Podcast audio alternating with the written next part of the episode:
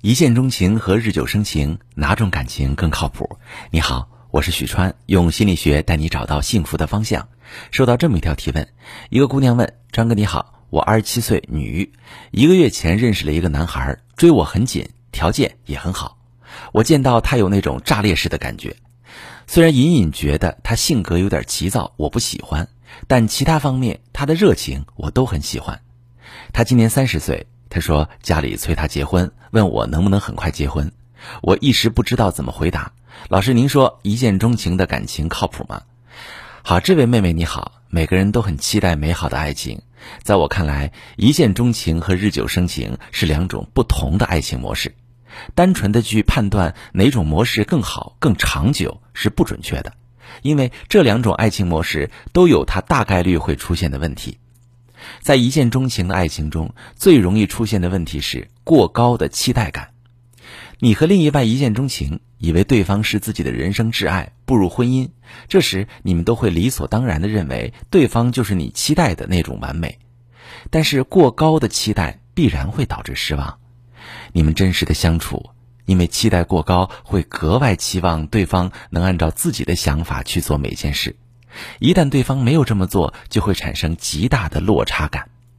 这份落差感会导致冲突，你会想要改变对方，于是就会采取指责、抱怨、发脾气的方式来让对方按照你的期待改变，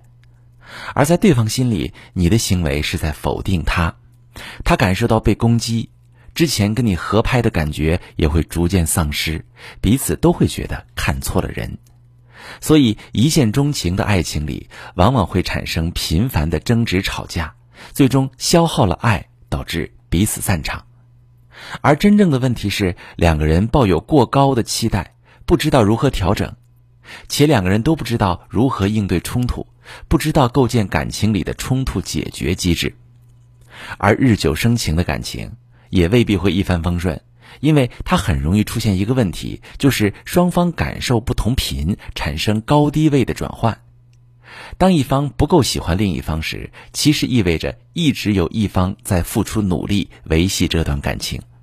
付出努力的一方处于低位，另一方处于感情里的高位。处于低位的一方内心会有怨气，会觉得一直是自己在付出，而对方并没有那么爱自己。当对方爱上自己之后，过度暴露了对方的需求感，这时曾经处于低位的一方感受到了自己拥有支配感情的权利，就会试图扭转彼此的权利位置，因为会知道对方已经爱上了自己，不会离开自己。当这么做时，曾经在高位的一方就会感受到巨大的落差，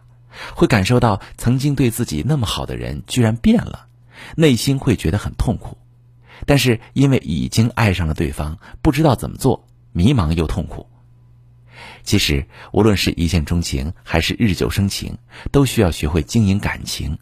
看到自己在具体处境下的具体问题，找到核心问题，并学会如何解决去破局。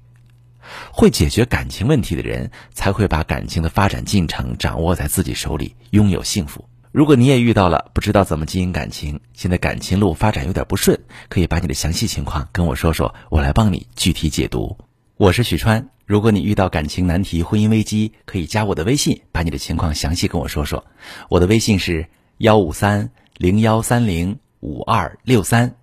把你的情况细节详细跟我说说，我来教你怎么做。喜欢我的节目就关注我、订阅我，我们一起做更好的自己。